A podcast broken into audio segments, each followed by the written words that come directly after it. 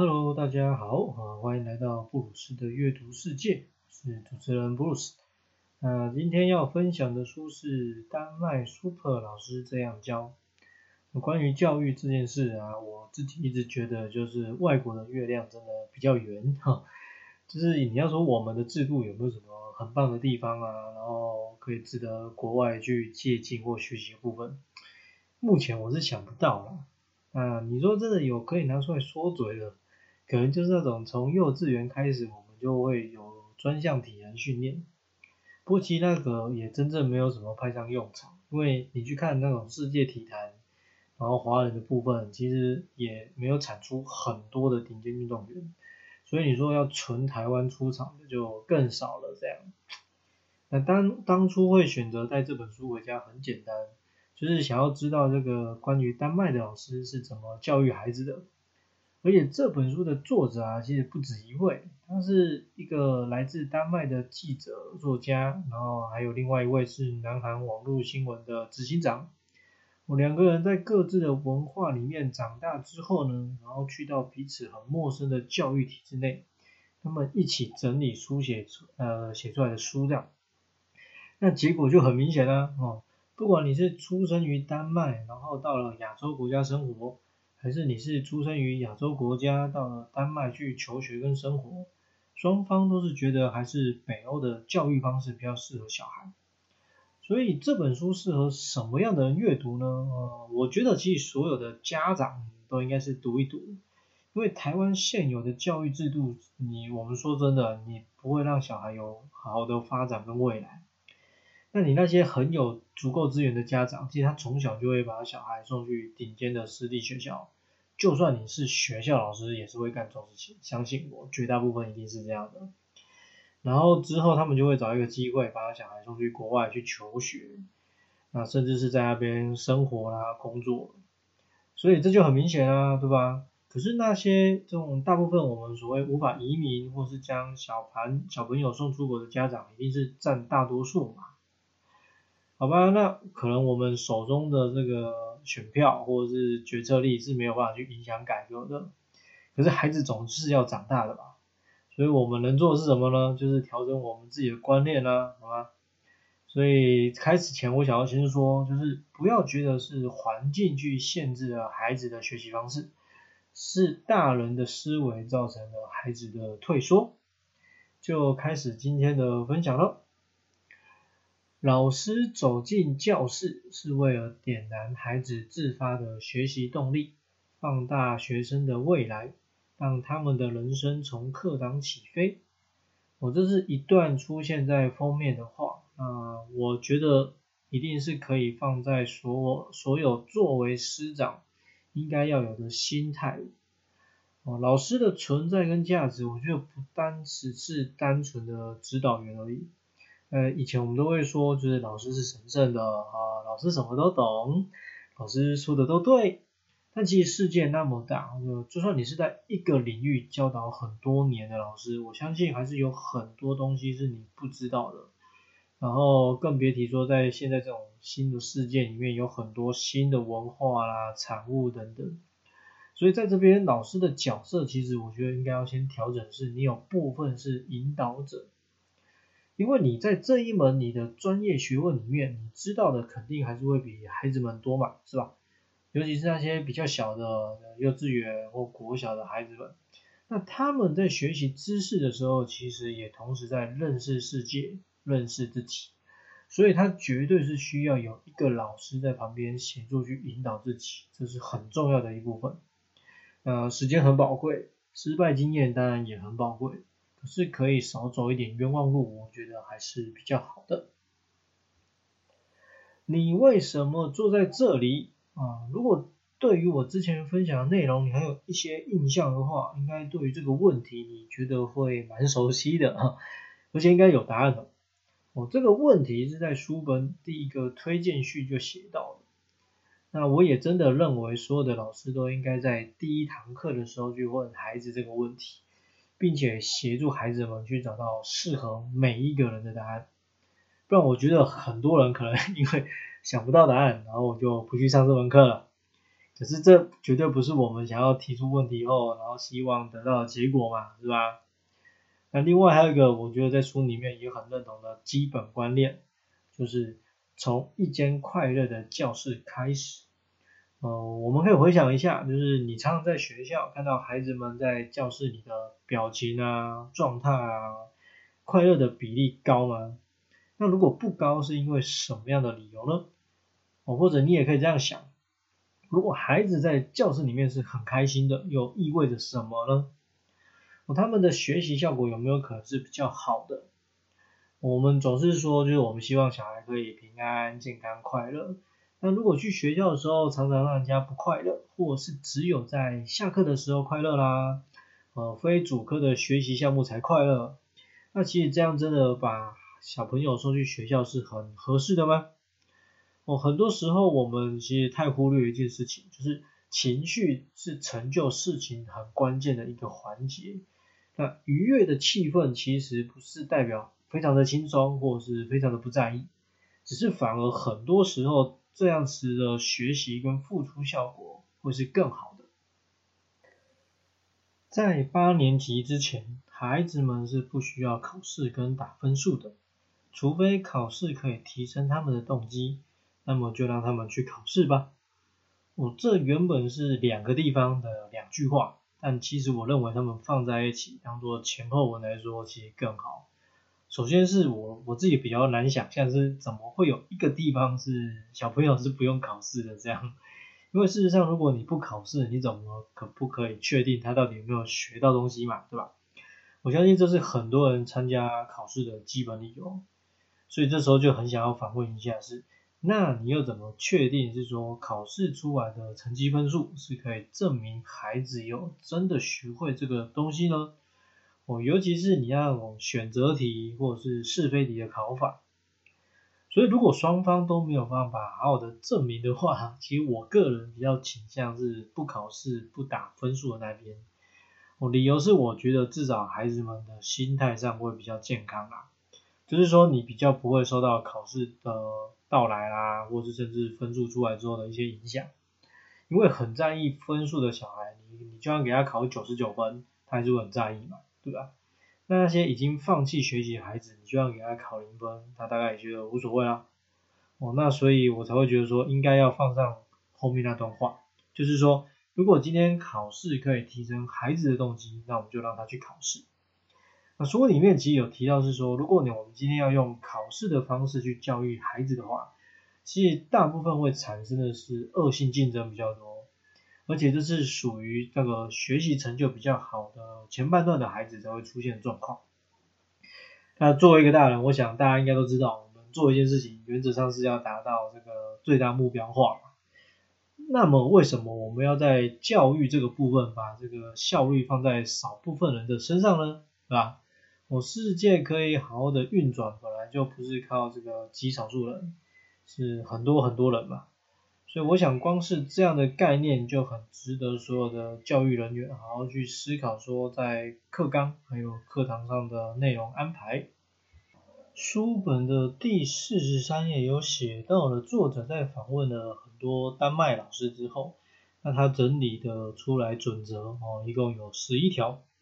那我觉得每一条其实都蛮值得列为台湾教育的方向啦。在这边我就先不多说哦，有兴趣大家可以去找书来看。那其实我觉得这些准则也没有离开一个很大的原则，就是学校应该是培养孩子进入社会的地方。呃，有句话是这样讲的嘛，就是说如果学校教不了的，我们就把它留给社会。哦，我觉得搞得很像社会是很复杂啦，或是很人心险恶，然后是不给人机会这样。那其实我们都知道，我觉得社会对于一个人的包容，并不会低于学校太多，只是说学呃社会的惩罚是比较重。呃，举例来说好了，如果你今天在学校去欺负同学，然后去霸凌别人，那么按照校规来处理，呃，最严重的不起就是记大过这样，而且你还有消过的机会。可是如果这件事情发生在学校之外，啊，处理的方式可能就不是这种。三言两语或者是几句道歉就可以解决的。那所以学校要发挥的功能是什么呢？哦，我觉得是要让学生们知道事情的严重性，然后你对于是非的判断，然后你要明白跟自己没有相关的社会事情，但只要你是社会的一份子，是国家的公民，其实都会有你的事情。人生习题不评分，那在这个篇幅的老师是第一个我特别想要分享的哦，也是在这个地方看到前面说的，就是通常在八年级前他们是不会有考试的。啊，在这边我很喜欢他们的两个理由，第一个是说，呃，出题者并不了解受试者。好了，这句话我觉得其实已经充分表现出对于个体差异性的尊重。怎么说？就如果我们知道一个孩子，呃，例如他的英文学习状态是很差的，那你怎么还会想要出那种很复杂的文法题或是作文呢？对不对？呃，难度等级二跟难度等级十好了，原则上对他来说都是一样的逻辑跟结果。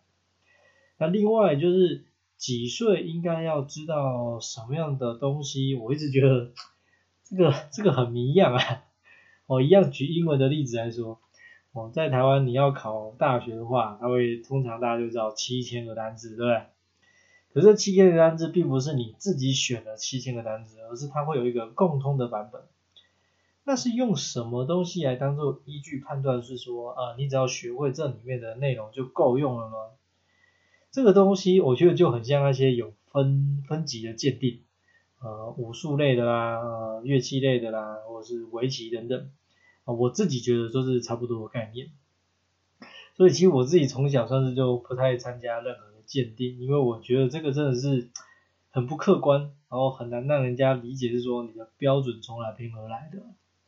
那第二个理由是，测验和考试是对于教学的自由与独立一种威胁。简单说，如果你教学的内容是为了配合考试。其实我真的觉得很多科目不需要用人来上课，就你直接用电子化就好了，对不对？然后你也不要出选择题以外的题型，因为我觉得那也不符合测验跟考试的诉求。所以如果今天有一个地方，它可以不要靠测验跟考试来提升学生的动能力，然后去确认他的兴趣，增强他的动机等等，其实这会非常考验老师的用心程度。可是我觉得这样体制下的孩子应该也会比较充满活力。如果每个人都觉得有责任为全班好，那么好学生就可以成为其他人的榜样。我们不会公布班上谁的分数高。身为老师，我的工作不是要提醒学生哪一科比较好或比较差，但我会请学生帮彼此改作业。我这几句话，我个人是比较有感一点。怎么说？哦，就是最后一句嘛，那个会请学生帮彼此改作业。我这个其实，在台湾，我相信很早很早就有老师在做了。啊，我至少确定，在我读书的时候就遇过这样。但我觉得老师的本意给人的感觉，不太像是书里面讲的那一种，希望让比较会的同学去教比较不会的同学。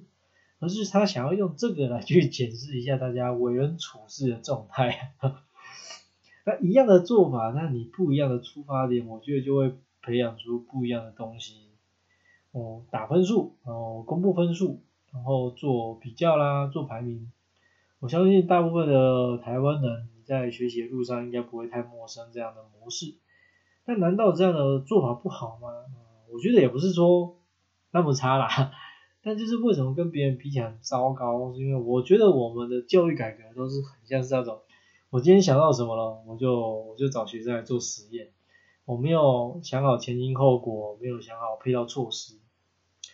举我自己的例来说啊，我其实呃以前在国中的时候，有一度有一天就我突然不知道为什么成绩突飞猛进，然后那种全校的大考、模拟考什么的，我就突然都考进前三十，但其实。在那之前的我跟平常没有什么两样，这样啊，然后我在以前的那种规避制度下，从很像是常态分班级被丢去所谓的自修班。那我原本的常态分班，我在班上是前几名，自从被丢去自修班之后，我都在十几名。可是莫名其妙，就是就是突飞猛进之后，我甚至是我在这个去班上要做推甄的时候呢，我是班上唯一四个人，然后是在五月份就确认有高中可以读，而且还是第一志愿的学校。老实说，我自己都不知道这一切是透过什么样的努力发生的。可是你要说我是不是真的很聪明，还是我运气很好，这些我都不知道。对，但我想说的是，如果今天要真的是分数至上化，其实我们不应该强推常态分班，因为有能力的人跟没有能力的人他就是不一样。或者是说，如果你把不同能力的人丢在同一个班级上，原则上是没有什么好处的。可是如果今天我们的教育理念跟制度是像书里面一样，那么其实大家就算今天没有分数排名，其实你也都知道谁的哪方面能力比较好，谁的哪方面状况是比较需要协助的。哦，因为很多时候厉不厉害其实不在不是差那一两分，因为有可能是因为运气嘛，或者是不够细心产生的差异这样。但如果我们今天可以提升整个班级的状态，那每个不同强项的他都可以有发挥的空间跟舞台，那么常态分班跟不用分数来经营跟管教学生，我觉得就可以产生出更好的结果。修个学也不烂。啊，这是这本书最后一个篇幅，我想要跟大家聊的。我在台湾的学生应该是很难有这样的想法，能得到这样的允许啦，哈。因为你的生命好像都会有那种已经被安排了脐橙的，我时间到了就是要去念书啊，读完小学就要去中学，然后学的学历好像看起来越不值钱，但社会上还是充斥着这种基本学历有用论这样。我以前可能招牌掉下来，随便都可以。达到，大学生吧，这我们之前讲过。那估计再过几年，可能满街的硕士生这样。而且我们家有几个像我自己的一些子女，他们其实在大四的时候就已经开始在先修研究所了。其实就连政府都在推动男生要三年读完大学，然后配一年的兵役。其实说真的，这就像我前面刚刚讲的，我觉得教育改革为什么越改越糟糕？因为其实这些都不是能好好提升学生能力的根本做法。那如果你问我这教育的想法到底是什么？其实我觉得，我个人觉得啦，不需要有义务教育，因为我觉得这种齐头式的平等，希望人人都有受教权，然后都有能力去做到些什么，或是辨别些什么。某个层面，我觉得还是把教育当做是翻身的一种手段。我觉得很像以前那种科举考考试的概念这样，所以如果未来我有自己的小孩，然后你说他要去接受义务教育的话，好了，如果我很懒得弄什么自学的话，我可能高中之前我会让他用一些比较弹性啊，或是跳级的方式去完成。对，然后我之前自己还有带过美国学校孩子，对。然后带他们的过程中，光让我直接体会到，其实台湾的寒暑假有三个月，就是非常浪费这个学习黄金期的安排。这样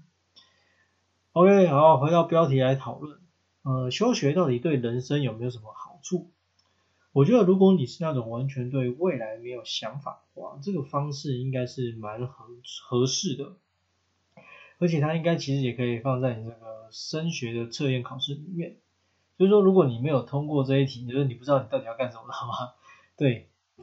那就算你其他部分的成绩都非常优秀，我觉得没有用，因为一个人了解自己的状态，然后并且对未来是有想法的啦，然后有清楚目标的，这非常非常重要。我们再夸张一点的说，拉高成绩来聊。地球其实真的是已经人口过剩了，对吧？所以其实作为有机会跟有能力的族群来说，我觉得如果你要消极的度日，要很像那种整天浪费粮食的活下去，我觉得不然就干脆早早登出这个世界这样。哦，我不是要那种你说啊，我要完全的目标设定，对，但就像刚刚讲，我觉得你要知道想自己要干嘛是非常重要的。所以如果你真的不知道，也不会怎么样。那那就出去跟呃其他人啊，跟这个世界多接触，不过其实你一直待在校园里面，我觉得是很难长出新东西，然后找到方向的。这本书的分享就先到这里了啊。每个人的教育呃理念或原则都不太一样，那透过这本书，我觉得就是我顺便分享一下我个人的教育理念。那在这边，呃，我也要再继续讲一下，就是说，其实刚刚讲嘛，其实每一个原则，或者是就像刚刚讲，每一个老师的做法，哦，都不一样。那这些绝对都是作者的精心之选，所以你就要我一个一个介绍，我觉得一定要这样啊，因为没有老师可以被跳过，然后或者是说，呃，也没有人可以透过我的心得就去很了解这个老师，对。那事实上，即便到现在，我自己偶尔还是会有在学校体系兼一些课啦。所以其实在这边，我还是要对于那些愿意在教育体系里面投入的老师们，深深一鞠躬，好不好？因为其实，在改变不了大环境的情况下，你希望国家有未来，孩子们可以保有学习，呃，所谓这个最暗的方法，其实就是现在最好的方法了。那我自己能做，就是我在兼课的时候努力一下，好吧？